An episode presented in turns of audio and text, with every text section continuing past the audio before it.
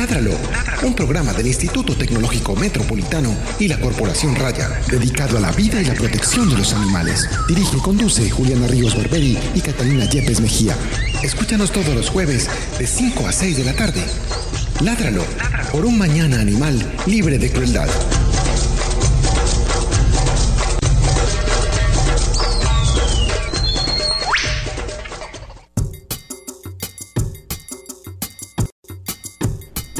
Muy buenas tardes para todos nuestros oyentes. Este es un nuevo programa.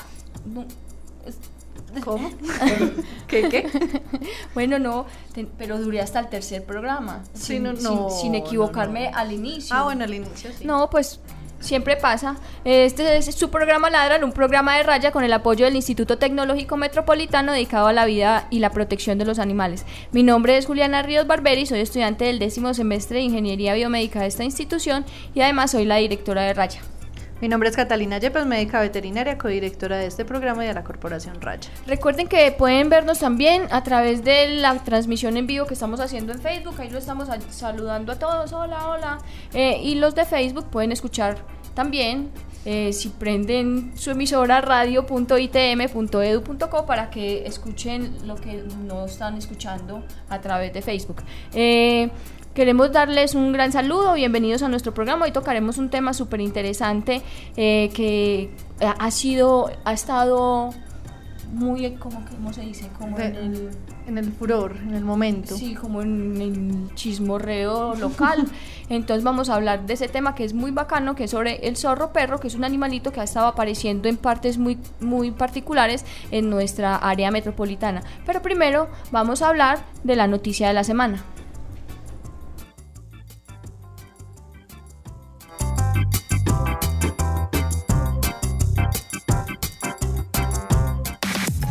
Es momento. Es momento. Es momento. De la noticia de la semana. noticias de la semana. En Ládralo. En Ládralo. En Ládralo. Bueno, este, esta semana, eh, específicamente hace dos días, se dio la primera condena por maltrato animal aquí en el país. Es, eh, se le dio a una persona, un hombre de 31 años que en el municipio de Amagada, Antioquia, eh, al parecer... eh, bueno, al parecer no, porque, No, ya porque lo ya está condenado, ¿cierto? Ya sí, sí. se eh, supone que ya ese es señor mataba, Culpable. Cogía los gatos de los vecinos, los gatos por ahí, los mataba y se los comía. Entonces lo condenaron a seis meses de prisión, que pues para muchos de nosotros que queremos los animales, pues es una condena muy pequeña, pero al- eh, por otra parte es algo que muestra que la situación de los animales en el país, si bien no es la mejor y si bien le falta muchísimo, muchísimo por recorrer, pues va por muy buen camino y nos demuestra que sí se puede trabajar por ellos y hacer las cosas bien y tratar de ser una, so- una sociedad más ¿cómo se dirá? Más civilizada, sí, más civilizada realmente en términos pues como de la compasión y la empatía con las demás especies que nos acompañan en el planeta. Más humana, más civilizada. No, es Pero humana- en el, en el buen es que si sentido de la humana, en el pues, buen sentido. estamos- en el buen sentido. En el buen sentido. Pero sí, totalmente de acuerdo, pues realmente sí es muy poco tiempo, pero es el inicio de un camino y de donde lo que ya veníamos diciendo, que el cambio eh, pues es a favor de, los animales y que ya el, hecho de que esté dentro de las condenas pena, pues penalizables es Sí, porque es que en el tiempo pues que nosotros empezamos, No. eso era un chistecito, uno decir que iba a denunciar a alguien por maltrato animal o que en un Que le iban a en- en tomar la le denuncia. to- exactamente, le iban a tomar la denuncia, eso no, no- nunca tuvo cabida, pues hace 10 años o 14 o 15, nunca tuvo cabida, eso ya empezó y es algo que a mí personalmente me emociona ver que vamos pues como encaminados por buen rumbo y que, y que hemos logrado todo eso. que es lento, pero que ahí vamos. Eso. Bueno, hoy tenemos un invitado súper importante, pero antes de eso quiero dar los agradecimientos. Agradeci- agradecemos mucho a Pilar Sepúlveda por la realización del programa, a Gretel Álvarez eh, por los diseños que hace eh, de cada programa, a Andrés Camilo, que no vino hoy, pero Andrés, hey, monstruo. Eh, les mandamos un saludo y eh, a Carlos Pérez y a José Julián Villa por la música que escuchan en nuestro programa al principio y durante el mismo. El fondito. El, el- ¿Cómo? El fondito, el fondito que se Ah, escucha. Entendí una, una palabra. No, no, el fondito. Bueno, hoy tenemos un invitado eh, que ya nos ha acompañado varias veces en nuestro programa, hablando de animales y hablando de un montón de cosas interesantes que a nosotros nos encanta oír. Él es Carlos Delgado, vamos a saludarlo. Hola, Carlos. Hola, ¿cómo están? Bien, ok. Bien. Ya sabe la dinámica. ¿Cuál fue la última película? No, vengo embalado porque no, yo creo que desde el último programa yo no he ¿No has vuelto a ver película? películas. O empecé a ver películas y me quedé dormido, yo no sé, es en serio. Ya No, la tenía- venía, pensándola venía no. pensándola yo, ¿cuál es? ay, no, ¿Cuál yo es? qué Sí. voy a hacer. Pues Sí, me van a Sí. me corchar. van a corchar, yo qué voy a responder, qué barrabasada voy a responder allá. Sí, sí, no, seguro, no, no recuerdo como la última película cuál fue. No recuerdo, es en Catalina, ¿cuál serio. fue la última? No, yo, yo no, yo no veo películas. Ni, yo creo que no voy a cine desde hace. uh, no, no. Yo, me- yo no he visto, yo no sé si me he visto alguna película últimamente, quizás sí. Bueno, pero me no vi una serie de televisión. Cuenta. Cuenta. ¿Cuál? Pues es que apenas ya es que dos o tres capítulos, pero apenas me he visto dos. ¿Qué es Es que? una historia ahí de señoras ricachonas. Pero me llamó fue la atención porque las actrices son muy famosas. Nicole Kidman, Sí, Reese Witherspoon, la de Divergente. ¿Cuál- ¿Sí saben cuál es sí, Divergente? sí. ¿No Creo. saben, ¿No saben cuál es la película Divergente? Creo que sí. Cuidado. Porque a mí me gustó mucho Divergente. Y me la segunda, pero no me vi la tercera. ¿Cierto que la tercera ya salió? Yo no tengo idea. Sí. ¿Cierto que sí? Leal. Leal, yo no me la he visto. Buena, sí, me parece que sí, me dijeron algo. bueno, eh, Carlos, eh, mm, contanos, presentate, contanos más de, de vos mismo.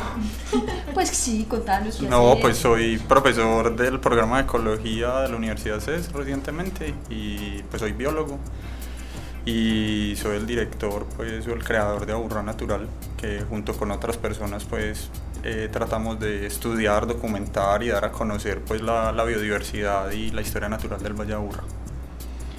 Bueno, en- entrando en materia, hablemos un poco. Esperen, quiero recordarle a los televidentes, es que a los televidentes, a los televidentes y a los oyentes que si quieren hacer alguna pregunta pueden llamar en Medellín al 440-5135. Ahora sí, hablemos del zorro perro. ¿Qué clase de animal es? ¿Cuáles son sus hábitos?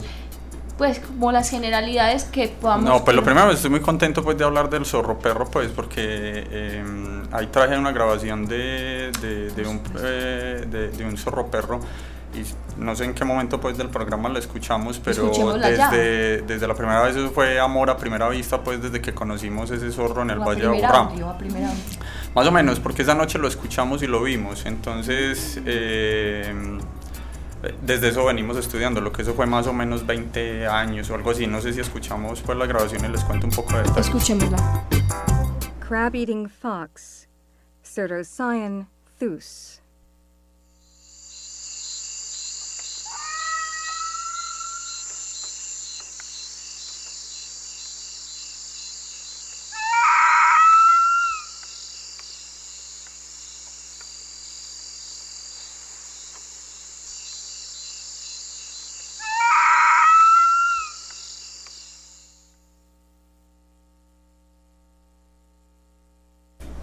Eso fue lo que escuchamos. Eh, esta, eh, o sea, esta grabación son realmente pocas las grabaciones que existen. Esta fue sacada de, digamos, de una guía de audio de los mamíferos neotropicales. Eh, hay una guía de libros muy famosa, pero entonces eh, posteriormente salió una, una guía de, de audio de las especies que, con- que contiene el libro. Entre ellas está el zorro perro. Em, realmente pues es fascinante ese sonido, es bastante, no sé, algunas personas lo pueden llamar macabro, visceral, no sé. Pero recuerdo que estábamos hace como 20 años, no sé si un poco más, estábamos en, unas en una de las montañas del Valle Aburrá, estábamos tratando incluso de estudiar otros tipos de, de mamíferos diferentes. Eh, eran que más o menos las 10 de la noche, habíamos hecho unos campamentos, estábamos, no sé, dos, tres amigos tal vez y yo, caminando por uno de los senderos del Valle Aburrá, oscuro, y escuchamos esto. A mí me da un infarto, Y- pues. Yo y- también. Ay, ay. Nunca, no sabíamos realmente qué es lo que estaba vocalizando en ese momento, no teníamos ni cinco de idea. Y bueno, seguimos trabajando, caminando en la noche, lo volvimos a escuchar, lo volvimos a escuchar y fue pucha, ¿qué será eso? Cuando llegamos al campamento nosotros habíamos dejado pues como que las cocas de nuestra comida ahí abandonada puesta a un lado y encontramos todo eh, tirado, Regado. regado. Yo creo que habíamos comido frijoles esa noche y entonces lamieron todas las cocas que habíamos dejado para lavar. Y fue, pucha, alguien estuvo aquí, además que fue un animal. Eh, estando ahí ya escuchábamos de nuevo otra vez esta vocalización y cada vez más cerca como al campamento que teníamos hasta que finalmente vimos pues al, al zorro perro. Entonces, eh, pues ese fue como el, digamos, el primer encuentro que tuvimos con el zorro perro. Posteriormente lo hemos vuelto a ver, nos los hemos vuelto a encontrar. Eh, a través del programa pues, de cámaras automáticas han aparecido una y otra vez, también han aparecido pues, eh, desafortunadamente atropellados. Y bueno, pues básicamente ¿qué es el zorro perro? Es un cánido, un animal carnívoro pequeño, eh, o mediano, más o menos entre 5 o 7 kilos puede pesar un individuo adulto, al menos eso se dice. Es muy pequeño, entre 5 y 7 kilos, más o menos es eh, pues el tamaño que dice la literatura. Yo nunca he tenido pues la posibilidad de estar tan cerca de uno, pues. Eh, es un animal, básicamente, como el nombre lo dice, zorro perro, podría confundirse básicamente con un perrito criollo, pues. hay variaciones, pero normalmente los, los animales son puede ser de color café, un poco gris, tienen algunas partes digamos más oscuras, eh, por ejemplo el lomo del animal, las patas, la cola puede ser un poco pues más oscura que el resto del cuerpo. Eh, es un animal como con un rostro pues más o menos robusto, pero un poco delgado, esbelto, eh, orejas pues más o menos grandes, puntiagudas, siempre erguidas. la cola es un poco como más como se dice, un poco más peluda pues que el resto del cuerpo, entonces se ve un poquito más, digamos, abollonada. Eh, ¿Y es pues, ancha en la base? Es, es un poquito como ancha en la mitad tal vez por el pelo, ¿cierto? Pero pero lo importante es que es un poco más, eh, más peluda pues que, que el, resto, del cuerpo, pero como les digo, básicamente muchas personas muchas personas lo pueden confundir fácilmente, fácilmente con un eh, perrito un perrito doméstico o un perrito pues criollo existente en los alrededores.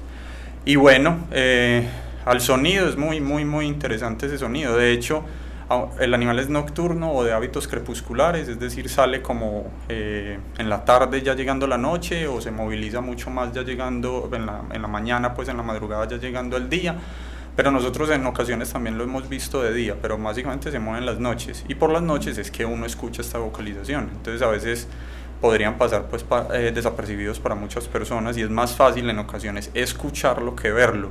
U otra forma pues de saber la presencia eh, de estos animales es a través de los excrementos. Fácilmente se encuentran excrementos en ocasiones en los senderos del Valle de Aburrá eh, en ocasiones tienen letrinas, es decir, varios individuos hacen popó en el mismo sitio, entonces tienen algún tipo pues como de marcación ahí. Las huellas también pues pueden confundirse con las de un perro, también de pronto eh, pues en el rearreglo de las almohadillas, etcétera.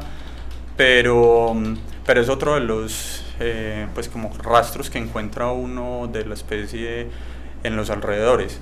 Eh, como les digo, pues es una especie fascinante, es una especie que siempre me ha traído, muchos animales me gustan, pero yo creo que, que este es uno de ellos, de hecho, pues por eso el, logo de Aburrá Natural, el icono de Aburrá Natural es un cerdocion, eh, el cerdocion, pues que es el nombre científico o el género en este caso, pues de la especie me ha hecho eh, seguir a otras especies, me ha hecho conocer a otra fauna desconocida del Valle de Aburrá, eh, pues muchos amigos muy especiales los he conocido a través del zorro.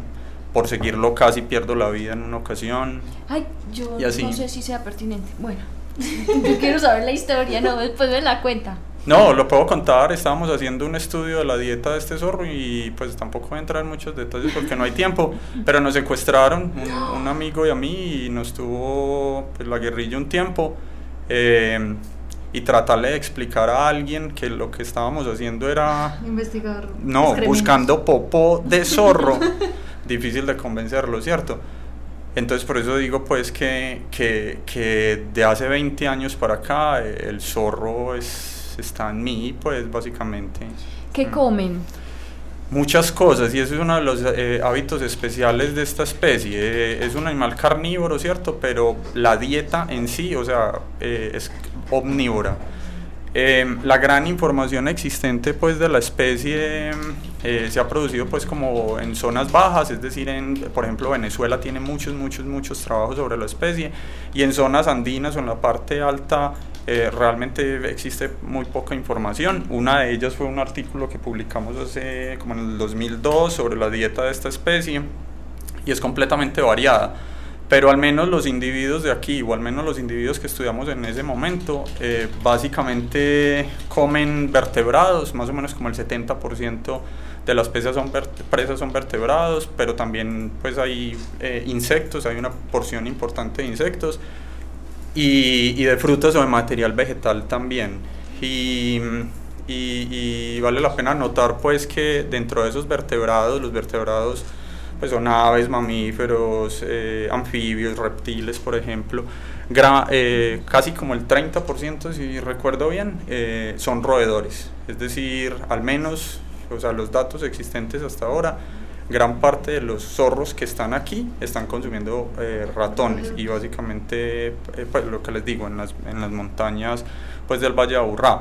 Esto, estos datos provienen de alturas de más o menos 2.800 metros, pues, entre 2.600 y 2.800 metros, pero el, el, el, zorro, y me imagino que ahora iremos a hablar de eso, está también al interior de esa, la ciudad y la base es más o menos 1.500, o hacia el norte, en Girardota, y eso más o menos es la misma eh, altura. Pero esas poblaciones o esos individuos de ahí, pues yo personalmente no conozco información de ellas, entonces no sabemos eh, básicamente de qué se están alimentando. Pues de hecho, otra información acerca de la especie no, no, no la tenemos muy, eh, muy clara localmente, ¿cierto? ¿Cómo va de reproducción y todo eso? Reproducción no, entonces los datos pues existentes, reproducción, mucho del comportamiento, de los hábitos, eh, de las enfermedades, por ejemplo, de las amenazas, pues básicamente provienen, o sea, en, en, gran medida de las otras partes, pero sí les puedo contar, pues como algunos aspectos sacados de otros estudios de otras regiones, por ejemplo, el, zorro, que, eh,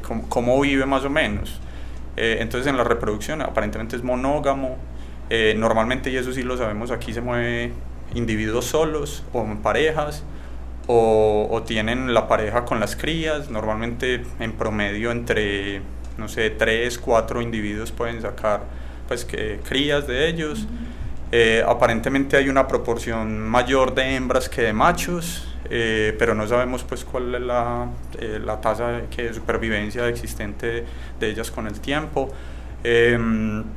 Creo que hay un registro del Valle de Aburrá de hembras lactantes en, eh, o hembras eh, preñadas como en abril o algo así, pero y, bueno, y coincide un poco con las otras poblaciones, por ejemplo, de Venezuela, de zonas ya más bajas de los llanos orientales, donde han encontrado individuos, eh, madres con crías en septiembre, por ejemplo. Entonces, bueno, pronto, pues como coinciden, normalmente creo que la gestación dura más o menos dos meses. Igual al perro. Pues más o menos dos meses, sí. Eh, y, y pues no sé bien, pero podrían tener un evento reproductivo al año, o sea, más o menos también el perro. Sí, dos, uno o dos. Es lo que les digo, entonces es muy, muy similar en ocasiones a, a un zorro, a un, a un perro, por ejemplo, de hecho se llama zorro perro pero lo interesante es que el estudio pues, de la historia evolutiva eh, muestra unas relaciones muy distintas, es decir, que pues yo estaba muy alejado de la evolución, pues de los estudios recientes de evolución de, de, los cánidos, pero sí recuerdo que muchos de los trabajos son consistentes en decir que al menos el zorro perro eh, está eh, cercanamente más emparentado a los lobos y al coyote, al lobo y al coyote, ¿cierto? incluso al chacal, que a los zorros, por ejemplo el zorro rojo o el zorro ártico. Eh, sin embargo, el, el, zorro en nuestro ambiente se llama zorro, zorro perro. Eh, de nuevo, una vez más, pues como dicen por ahí, en ocasiones las cosas que parecen ser no lo son. Entonces, en este caso, eh, podría estar más emparentado con, con el lobo, por ejemplo, o con el como les digo, con el coyote, con el chacal, incluso con el licaón, más cercanamente emparentado que con el, el, el zorro.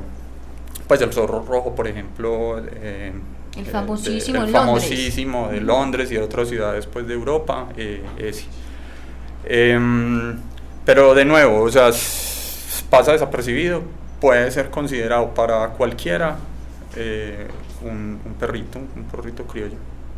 Hablamos un poquito, nos contabas que en Venezuela hay mucho estudio de la distribución geográfica de esta especie. y, y el sí, hábitat. Sí, no solo, no solo distribución geográfica, sino muchos más información acerca de, como te digo, comportamiento, reproducción, dieta, o sea, con datos muchos más robustos que los que no- hasta nosotros nos, eh, hemos podido recopilar. Pero la distribución geográfica más o menos está en todo Sudamérica, básicamente.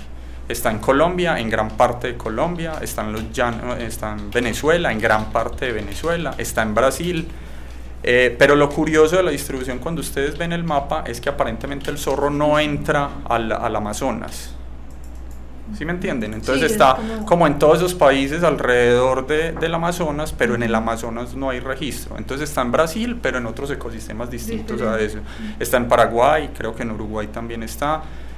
Eh, hacia, el, hacia el norte, por ejemplo, está ya como mencionamos en Venezuela, también está en Surinam, las Guyanas, pero no alcanza a entrar am, al, a- a- a- al- Amazonas en sí propiamente. Porque está Y muy está- selvoso eso allá, muy tropical. No sabemos, pues, alguna cosa, eh, No pues gusta. alguna razón ec- eh, ecológica, pero también eh, evolutiva, pues. En, en el Amazonas existe otra especie de cánido muy interesante que es el, el Atelochinus microtis o Atelocinus microtis, que es el zorro de orejas cortas, creo que lo llaman. Es una de las especies más, más, más, más desconocidas. No sé que tenga que ver la presencia de esa especie eh, ahí eh, junto con la potencial presencia de un zorro perro. Pero lo que está pasando muy interesante es que eh, nunca se ha tenido o históricamente no se conocían registros en Centroamérica de la presencia de zorro perro. Y actualmente eh, empiezan a, aparecer unos registros en Panamá del zorro perro, es decir, como si estuviera extendiendo un poquito el rango de distribución hacia el norte, ¿cierto? Eh, eso es bastante pues interesante. Eh, y no sabemos hasta, hasta dónde va a llegar, pero, pero eso muestra como la, un poco esa capacidad adaptativa o de ajuste a la vida que tiene un animal de estos.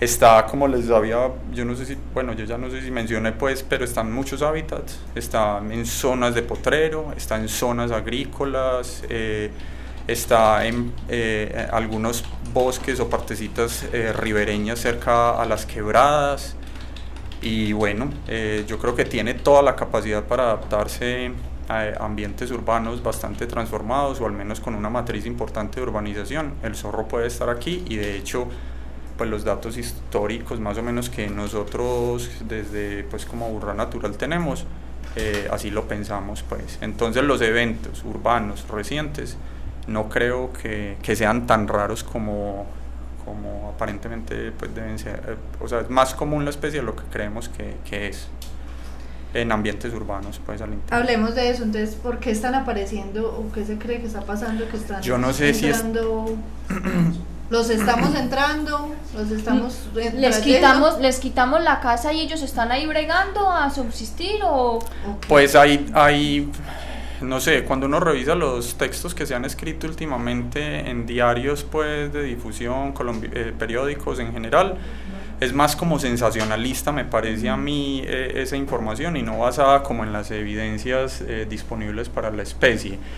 Em, ¿Qué está pasando? Les estamos quitando el hábitat, lo estamos expulsando de sus zonas de vida, no lo sabemos. O es un proceso, entre comillas, natural de adaptación, no lo sabemos. Pero eh, yo, eh, de nuevo, esta especie es tan adaptable, tan versátil y los registros que nosotros tenemos históricos muestran la presencia en zonas bastante urbanizadas, en América, Santa Lucía, eh, Unicentro, por ejemplo, hay un registro muy, muy, muy, muy viejo.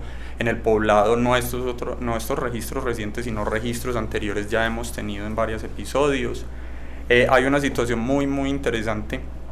El Valle de Aburrá en una época o en, eh, en algunos documentos de los cronistas españoles se conoció el Valle de Aburrá por la presencia de perros mudos, ¿cierto? Eh, los perros mudos aparentemente desaparecieron con la entrada de los españoles, es- entraron con más perros, más grandes, más poderosos, dogos, etcétera, que sí ¿cierto? hablaban. y que ladraban, sí. y esos animales, aparentemente entre las crónicas están que tomaron los perros mudos que existían aquí de los aborígenes eh, y de los grupos indígenas existentes aquí y se los daban de alimento a los dogos con los que trajeron, ¿cierto? Aún tengo dudas, aún tengo dudas de si esos perros mudos era el zorro perro o no. Todavía yo no estoy completamente seguro, pero este perrito o este zorrito, ¿cierto? El cerdocion no, no ladra, ¿cierto? Eh, Ya le mos- pues, mostramos el el sonido el, el sonido que hace ellos eh, en las noches. Entonces no sabemos realmente si estaban aquí antes de cualquier cosa, antes de cualquier evento eh, masivo de urbanización. Y se fueron, no sé, encerrando en algunos núcleos de hábitat disponibles y, y ahí están. No lo sabemos, el tiempo lo dirá, ¿cierto? Yo creo que el tiempo lo dirá. Eh, no hay eh, investigaciones exhaustivas que nos permitan conocer eso, pero lo- sí hay datos históricos. De hecho, el último informe que recibimos de la presencia de zorro fue el 6 de marzo. Un zorro, una pareja de zorros, ¿cierto? En Santa Lucía, en Floresta Santa Lucía. Entonces, mira, ahí están, no tienen, pues no, no se hace el boom que se hizo pues con los otros zorros, pero así están. Entonces, de pronto han estado aquí o están reclamando básicamente que me encantaría, que están reclamando lo suyo. Eh, yo, o también puede ser lo que usted dice, eso, que siempre han estado aquí, solo que se confunden tanto con perritos criollos que, que pasan Que no es desapercibidos. Podría, sí. podría ser, no lo sabemos. No lo como sabemos, no- es una como les digo, no. no lo sabemos. Nunca hemos estudiado. Si ellos están movilizando, es muy posible que estén usando los caños de las quebradas y las quebradas eh, de pronto arborizadas que existen para movilizarse. Eh, como les digo, Es que registros de hace tres años, registros de hace cinco años eh, que tenemos de Calasanz, La América, de otros sitios, eh, pero obviamente pues, o sea, no salieron como a la luz pública, no se dieron a conocer, pero, pero hay registros históricos de la especie aquí, mucho más de, la- de los que pensamos, entonces no es un evento muy reciente, sí llama la atención que es que hay tres en, que en 15 días o algo así, pero, pero pues eh, puede ser más común, puede ser más común de lo que estar pensamos. ahí todo el tiempo y se- haber sido invisibles, además son muy pequeños, pues Exacto. se pueden se camuflar confunden, fácilmente. son nocturnos, son de eventos crepusculares, entonces realmente, realmente no sabemos. Yo, eh, o sea, sospecho que, que- que pueden pasar situaciones pues de distintos tipos y el tiempo lo dirá si están eh, acostumbrados a vivir entre comillas con nosotros o no y, y si van a perdurar o no o si somos capaces nosotros básicamente de coexistir De con ellos así como ellos están adaptando a vivir con nosotros no lo sabemos Carlos, ¿cómo actuar frente a un encuentro con ellos? O sea, uno, uno tiene que huir, él va a huir de nosotros, ¿qué se espera? O no sé, pues se informa para que sea, no es que este está aquí en plena canalización, lo va a atropellar un carro, yo informo. Eh, no, yo creo que disfrutar el momento como siempre digo, o sea, la, tener la posibilidad de ver animales silvestres incluso en áreas urbanas es, es bastante difícil, ¿cierto? O sea, tal vez los encuentros más frecuentes que nosotros tenemos son con aves, pero con mamíferos realmente son muy pocos. Entonces en una situación de encontrar sea una especie de estas, eh, no sé, disfrutar el momento, ellos guardan la distancia, eh, pues al- o al menos esa es la experiencia mía o del grupo de personas pues como, como que- con el que trabajo y, y los amigos míos pues las experiencias que han tenido con estas especies no son eh, guardar distancia, eh, ellos lo observan y simplemente dan la vuelta y se van por donde llegaron, no he tenido ningún suceso pues así, De no sé, de ataque, peligrosos o cosas de así, no lo conozco eh, y, y no creo pues porque haya pues como que, que temerle a un animalito de estos pues realmente realmente no Mm. Carlos, entonces, volviendo al tema de la adaptabilidad del zorro perro, uno podría decir que solamente el hecho de capturarlos y reubicarlos es básicamente innecesario, pues, o sea, no habría que hacerlo porque el animal finalmente sabría. Yo entiendo, o sea, yo me opongo a ese tipo de maniobras, pues, o de manejo, específicamente conociendo, conociendo ya esta especie, conociendo esos hábitos que tiene, esa capacidad y esa versatilidad que tiene, esa amplitud o plasticidad en la dieta, ¿cierto? Yo me opongo a eso, es riesgoso, cuesta muchísimo dinero y yo creo que el objetivo podría no cumplirse, ¿cierto? Y también eh, Y me baso también en otros ejemplos que han pasado alrededor del mundo. Que existan zorros o que existan cánidos en, en una ciudad o en ambientes completamente transformados como este no es nuevo. Eh, las ciudades, como dijimos ahora, las ciudades, eh, muchas ciudades de Europa tienen al zorro rojo, él habita con una población incluso bastante estable y ahí se encuentra, ¿cierto? En ciudades norteamericanas, por ejemplo, en muchas ciudades de, de Estados Unidos en general y de Canadá, existe una, eh, cada vez una población más numerosa de coyotes, por ejemplo. ¿Qué hicieron las autoridades en ese momento cuando empezaron a aparecer casos, como en este caso de los zorros, pues? ¿Cierto? Empezar a reubicar, reubicar animales, por, supuestamente por preocupación por el bienestar animal. Sí, por su seguridad. Pero las autoridades no dieron abasto. No dieron abasto porque el animal, o en este caso el coyote y el zorro rojo, tenía esa capacidad de habitar estos espacios de transformación eh, tan rápida que logró ajustar su vida más rápido de lo que las autoridades estaban trabajando en tratar de, de responder a las llamadas de que hay un zorro, hay un zorro, hay un zorro, y esto se llenó o pues esas ciudades se llenaron pues entre comillas de esa presencia. Entonces vos estás en San Francisco y estás en algunos parques y en las noches escucha, escuchas a los coyotes aullando.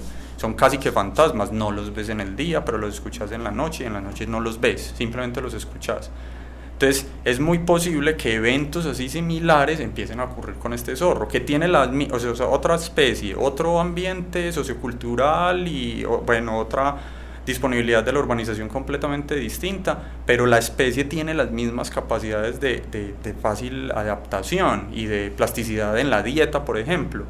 Entonces, listo, nos vamos, eh, vamos a empezar a, a, a transportar animales para afuera, para afuera, para afuera, pero ellos, eh, su habilidad de, de, adaptación va a ser mucho más rápida que nosotros. Entonces, no sé, son eventos muy, o sea, transportar animales de un lado a otro es bastante costoso, es riesgoso incluso para el animal. No conocemos, o yo personalmente no conozco procesos de monitoreo posteriores a ver que me aseguren que realmente lo que, está, que, que lo que estamos conservando, uh -huh. realmente sí lo estamos conservando. Eh, entonces, o sea, eh, yo, yo eh, básicamente me opongo a eso. Y lo pongo con otro ejemplo de pronto distante, pero hace unos años, yo no sé si conocen una especie que se llama el coquito o, o, ibis negro. Es una especie bastante común actualmente, sí, yo lo conozco. ¿cierto? Ahí la cardiovascular hay. Exacto, ya está en todo Medellín, ¿cierto? Pero el coquito empezó a aparecer hace, no sé, 3, 4 años, uno y otro individuo. Nadie hablaba de él, nadie corrió a que, pucha, tenemos que transportar este animal porque pobrecito, ¿cierto? Y este no es el ambiente de él, iba a correr riesgos, etcétera, etcétera nadie hizo, nadie, pues ninguna, yo no conocí ninguna autoridad ambiental preocupada por, o, o ningún, eh, no sé, eh, habitante pues de la ciudad preocupado por transportar esos animales de un lado a otro. ¿Y qué hicieron ellos? Simplemente aquí están y llegaron y llegaron para quedarse porque el número es altísimo y los Yo no sé dormideros son es, cuál es. bastante numerosos. Yo Es, sé, una ave eh, oscura, negra, de pico como rojo. Largotote. Ah, sí, creo que Entonces sí. en ocasiones respondemos hasta cierta, a- a- ante, ci- ante la presencia de ciertas especies, pero otras veces no. Entonces yo creo que, que simplemente lo que necesitamos una educación bastante fuerte con respecto a la biodiversidad urbana y a esos procesos. Pero igual hay animales que corren riesgos y corren riesgos en ambientes urbanos como en ambientes rurales o periurbanos alrededor de la ciudad. Por eso es que el zorro, por ejemplo, una de las especies más atropelladas recientemente ha sido, ha sido eh, el zorro perro.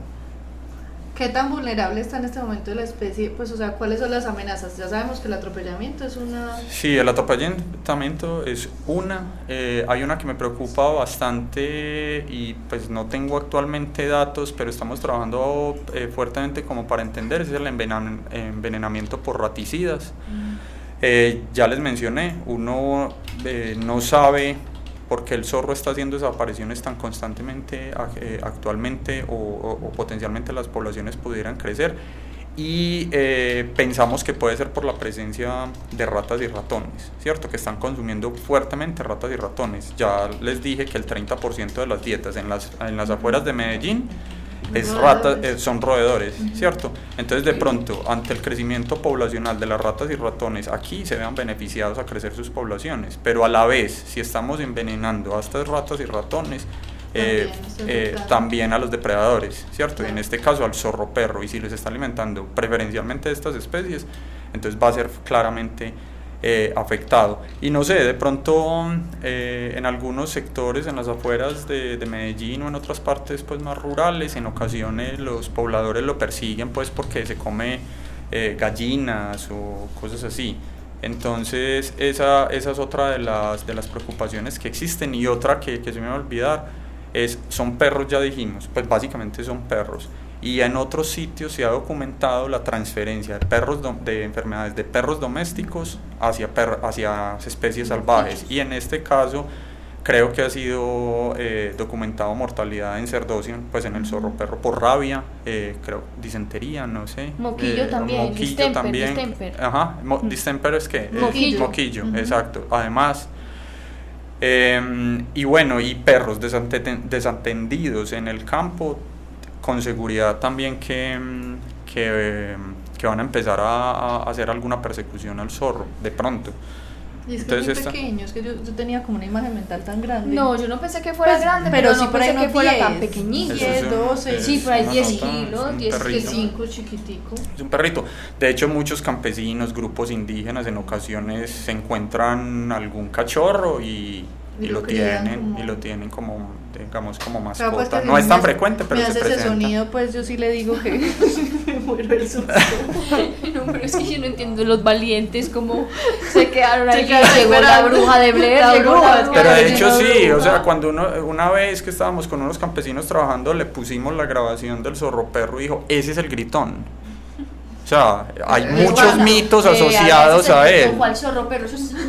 Exacto, a exacto, la llorona, yo qué sé, No, sí, sí, no. fácilmente, fácilmente pues en algunos casos pueden asignarle a esos sonidos o Claro. una cantidad de cosas. No, es que pues donde a mí me no, suene eso en la casa, yo sí le digo Yo pues creo que, que yo tampoco soy capaz como de ir a investigar qué es. No, Yo no, no. simplemente Cierro las huyo, puertas, las ventanas. ¿Qué más puedo hacer ahí? Yo ya no, yo no puedo ganar esa pelea. yo no puedo, yo no puedo. ¿Qué, qué puedo hacer yo ahí? Nada. Contra el más allá. No, ¿Qué no. se puede hacer? Pero más allá.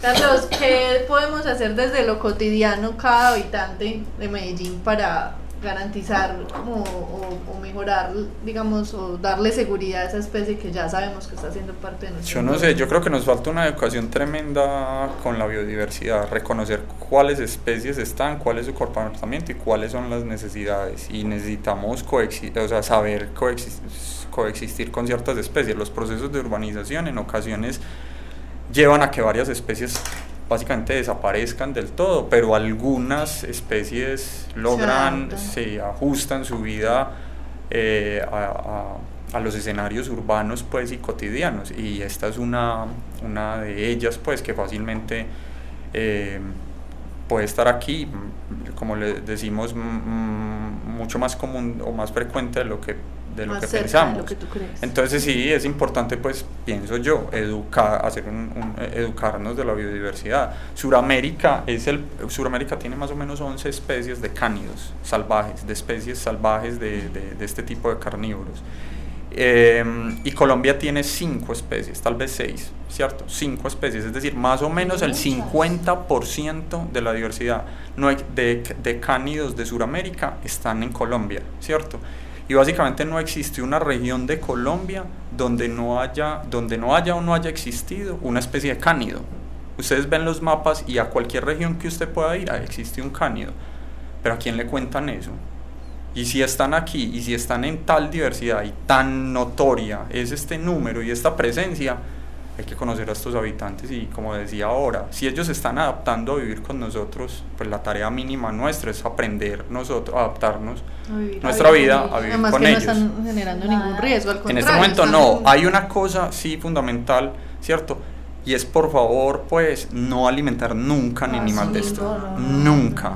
Ellos se las arreglan Sí, solitos. se la han arreglado hasta este momento. El sí. problema de coyotes en, las urba- en, en, en los, eh, en los centros urbanos en Norteamérica, el problema de los bulpes o del zorro rojo en las ciudades europeas, básicamente ha empezado porque o nos da pesar tan, y alimentamos al animal o les proveemos eh, alimento y esto vaya creando eh, que ese distanciamiento se rompa más o menos y empiezan a aparecer algunas eh, pues individuos menos temerosos que otros y entonces ya empiezan, no sé, a atacar, no sé, por decir cualquier cosa, al menos como ha pasado con los coyotes, a, atacar una de nuestras propias mascotas o cualquier otra eh, situación, ¿cierto? Y eso empieza a traer problemas. Entonces, he visto que los zorros empiezan a aparecer en otras zonas urbanas, eh, y normalmente en centros, por ejemplo, donde va la gente a observar aves y muchas personas les proveen comida.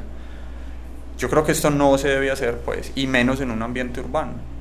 Entonces, sí, esa es como la. Se lo han arreglado sin nosotros. Es que lo, es lo que pasó con los perros y los gatos. La gente, y es lo que hemos dicho aquí muchas veces, la gente les da comida porque qué pesar. Y yo no estoy, ahora no me vayan a coger a mí pues a decir que es que yo estoy diciendo que dejen morir los perros y los gatos de hambre en las calles. Estoy diciendo que el problema de sobrepoblación de perros y gatos en las calles, el problema de las plagas de las ratas, el problema de las plagas de las cucarachas, porque nosotros somos demasiado cochinos y nos pasamos dejando comida tirada por todas las basuras, por todas partes. Eso es un problema grave que puede acarrear que algunas especies aprovechen de nuestra porquería para alimentarse, para subsistir y para que sus especies... Eh, que salga de control, es que, eso es lo que está pasando. Y que, y que al final de cuentas sean ellos los malos y terminen siendo exterminados porque ya no pueden, no pueden convivir con nosotros en ese número. Entonces es como la premisa, hombre, no intervenga, no deje huella, deje que la vida siga su curso, que así va bien y así se controla y así está en equilibrio. O, eso esperamos que siga en equilibrio.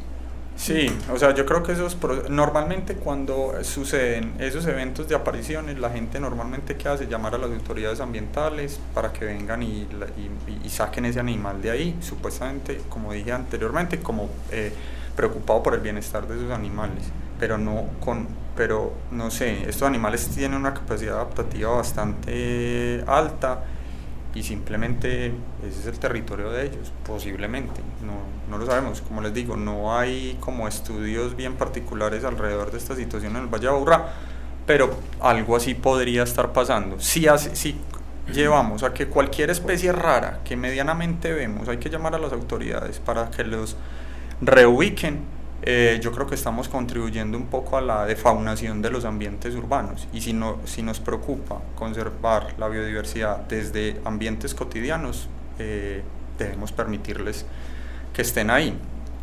Respetando. Respetar, por ejemplo, el hecho de que uno vaya por una carretera manejando un carro o una moto y ¿Y para qué tiene que ir a 500 kilómetros por hora si puede ir a una velocidad en la que puede frenar y puede darle paso a la fauna para que no las tripe en la mitad de la calle como si fuera un paquete de chitos? pues como no le importó y pasó y lo dejó estripado. Pero sí, totalmente de acuerdo. O sea, es que hay que aprender a vivir y a convivir con especies que están ahí, que posiblemente llevan mucho más tiempo que nosotros y nosotros simplemente estamos antes robando parte de su territorio. Entonces, compartan. Compartir, sí, toca. Y tolerar y respetar. Carlos, ¿crees que falta algo más por, por contar? No, o sea, yo creo que esto es como estamos diciendo, esto es territorio del zorro, o fue territorio del zorro, y me gusta imaginar como que está volviendo a reclamar lo suyo, pues. Entonces, yo camino en las mañanas muy, muy, muy temprano, salgo a correr o a caminar. Siempre, siempre, siempre sueño con encontrarme uno.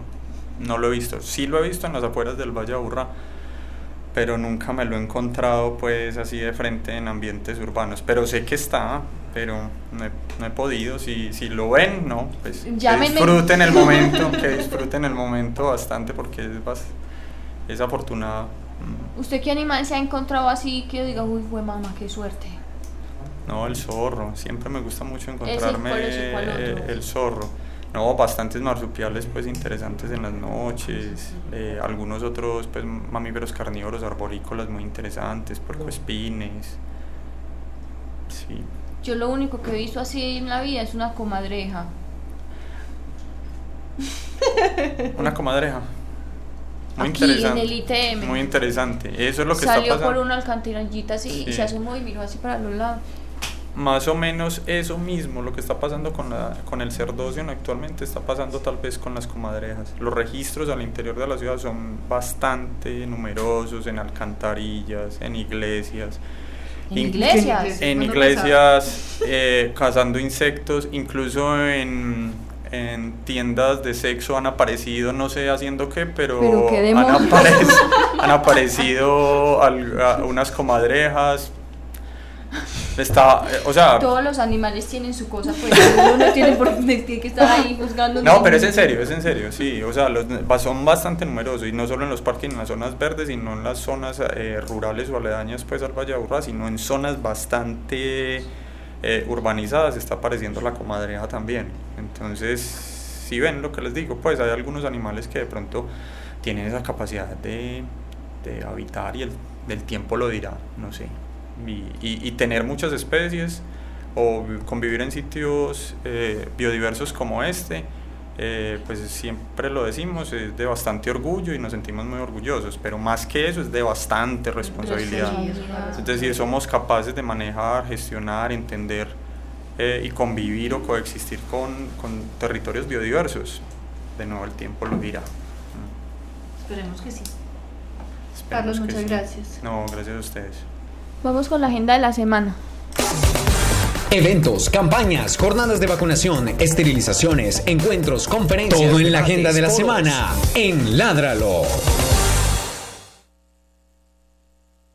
Bueno, eh, para mañana viernes 10 de marzo hay jornada de implantación de microchip en el Parque Barrio Sevilla en la carrera 51 con, carrera ses- con calle 68. Y el sábado 11 de marzo los rieles en el Barrio Girardot en la calle 101 carrera 66B en el Parque Contiguo a la cancha. Recuerden que el microchip es un sistema de registro e identificación y no es un GPS de rastreo. Entonces con esto lo único que va a hacer es que se van a subir unos datos del, al sistema del propietario del animal, del teléfono, de todo esto, para que en caso de que se pierda y lo encuentren, se lea el microchip y sepa a quién pertenece. Estas jornadas las hace gratuitamente la alcaldía de Medellín, eh, se entregan 80 fichos por jornada, por, sí por día y usted debe llegar temprano para poder alcanzar el ficho. Las jornadas empiezan a las 8 y media de la mañana y terminan a las 2 y 30 de la tarde. Es un trámite, un ¿qué? Un qué. Procedimiento completamente gratuito. Debe llevar la fotocopia de la cédula por ambos lados, eh, la cuenta de servicios del municipio de Medellín e informar al menos un teléfono propio y una referencia personal. Eh, recuerden también que el 19 de marzo realizaremos... ¿Viste que ese micrófono se cayó solo? ¿Será acaso? Manifiéstate. Ay, no, pero. Esta es la segunda vez que me espantan en, en una semana. Imagínense que él estaba en el laboratorio realizando mi tesis de grado y estaba en el laboratorio y puse un beaker. Así, Tim. Lo puso el profesor, ni siquiera lo puse yo, lo puse. Y el beaker hizo esto. Explíquele a los oyentes. Pues se movió, se desplazó eh, más o menos 7 centímetros. Y yo le dije, profesor, ¿qué vibra ahí que mueve ese beaker? Y que, no, ahí no se mueve nada. Nada se movía, había, eso se movió solo, se desplazó. Yo puse más cosas ahí para probar que no fue, hubiera una vibración, quisiera mover, o un pues una parte de, de la mesa que estuviera con una inclinación, no había nada. Puse otras 20 cosas ahí, no pasó nada, solamente en ese momento hizo esto, esto. esto. ¿Quién me explica? Y ahora esto. ¿Qué quieres? ¿Qué quieren de mí? Ay, no, no, mentiras, no. A mí me da mucho miedo, yo soy una cobarde. Yo soy una cobarde. No, sí, no. Lo que les estaba diciendo es que el 19 de marzo realizaremos nuestra jornada de esterilización a bajo costo eh, con un valor de 75 mil pesos. Recuerden que estas jornadas son masivas y se entregan también unos cupos limitados. Eh, y también los jueves estamos haciendo unas cirugías más personalizadas porque las personas que han ido a las masivas saben que es una gran cantidad de animales que llevamos, que operamos y que es un, pues, un, una- un boleo, pues, sí, eso es un bo- qué boleo. Pero, pero lo que quiero decir es que es un aporte muy grande que hacemos a que muchos animales estén esterilizados por un bajo costo. Y los jueves estamos haciendo jornadas de esterilización y profilaxis eh, personalizadas. Y recuerden que todas estas platas que nosotros recibimos son para poder realizar jornadas gratuitas de esterilización en municipios pobres de Colombia. Pobres no, apartados, marginados, en fin. Eh, entonces con eso nos colaboran. Al- había que decir que, otra cosa. que tenemos un descuento. Sí, sí, sí, sí, sí, sí, sí. Eh, que lanzamos rosca, una rosca. lanzamos una rosca debido a que eh, todo lo que ha sucedido con los pitbull, que son unos pobres animales que les ha ido muy mal en la vida, nada más porque son grandes y fuertes, eh, los están abandonando, entonces nosotros son- pusimos en la rosca a los pitbull y a los bull terrier. Eh, en nuestras jornadas de esterilización, cualquiera de nuestras jornadas, la de los jueves o la del domingo, la que le quede más fácil, la cirugía de un pitbull o un bull terrier cuesta 60 mil pesos. Esa es la rosca. Es muy barato. Muy barato Muy. porque tenemos altos estándares de calidad, que cualquiera que tenga la duda o cualquiera que, que quiera conocer cuáles esos estándares y por qué estamos trabajando así, con todo gusto se los explicamos. Se los mostramos. eso es un beneficio que hacemos y recuerden que los animales que van a nacer, a- que no son deseados, que son unos cachorros que nadie va a querer, son animales que van a terminar en la calle padeciendo la- el maltrato, el abandono, la crueldad y todas las vejaciones que los seres humanos podemos realizarle a otra especie. Ya. Ya. bueno, eh, como siempre, muchas gracias a todos nuestros oyentes y a nuestros, ¿cómo se dice eso pues? Cibernautas. Sí, puede ser. Cibernautas. No, cibernauta no es el que navega la red. O sea, yo que me meto a Pero internet, es un pues. televidente. No, porque eso no es un televisor. No sé. Carlos, eh, ¿cómo, ¿cómo crees vos que se pueda decir eso? Bueno, eh, ¿cómo? Teleoyente, no. No, ciberoyente. Pero si nos están viendo. Cibervidente. Puede ser Puede también. ser, ser cibervidente. Bien, acotemos ese término, vamos a patentarlo. Y esto, pues, esto va a despegar, pero sí. Bueno, muchas gracias a todos los que nos están eh, poniendo cuidado, estas bobadas que hablamos. Eh, eh, como siempre ha sido un placer estar aquí en nuestro programa Ládralo y Carlos, muchas gracias por asistir, No, por siempre contarnos tantas cosas impresionantes Interesantes. e interesantes de los animales que habitan con nosotros aquí en esta ciudad. Eh, Nosotros venimos y, y somos como. Con Carlos somos como. Embobadas. Nadie- nadie habla. Él, él habla solito. Nadie habla. Se va yendo. Bueno, eh, el otro jueves vamos a tener un programa muy bueno sobre lo que está pasando actualmente con la tauromaquia. Ustedes ya saben, todas las personas que me conocen, lo que yo pienso de eso. Así que yo en ese programa, Catalina, lo que te voy a decir es que me voy a quedar callada. Y pues que decir, tenete, tenete no, por no, le- no, porque yo estoy en un son de paz. Ah, bueno, está bien. Entonces, yo voy a quedarme callada. Porque me parece ridículo que en este momento 2017 todavía sigamos peleando que si eso es bueno o que si eso es malo o que si se debe o no tener en un pueblo. feo, Por Dios, que- hombre, no, ya, salgan por la puerta, digan, salimos con dignidad, nos retiramos, esta lucha la perdimos eh, y ya, y uno dice eso y, y- y queda como una persona gallarda, pero no como un cobarde estúpido que lo único que está haciendo es arrastrarse ahí en la sangre de los animales que tortura, viendo a ver cómo sobrevive y cómo saca adelante una cochinada tan grande. ¿Vio? Eso era lo que yo no quería. Eso que no ha empezado el programa. Eso era lo que yo no quería. Entonces vamos a tener ese programa el próximo jueves para que estén muy pendientes y muchas gracias a todos por escucharnos. Chao. Ládralo, un programa del Instituto Tecnológico Metropolitano y la Corporación Raya, dedicado a la vida y la protección de los animales. Dirige y conduce Juliana Ríos Barberi y Catalina Yepes Mejía. Escúchanos todos los jueves de 5 a 6 de la tarde. Ládralo, por un mañana animal libre de crueldad.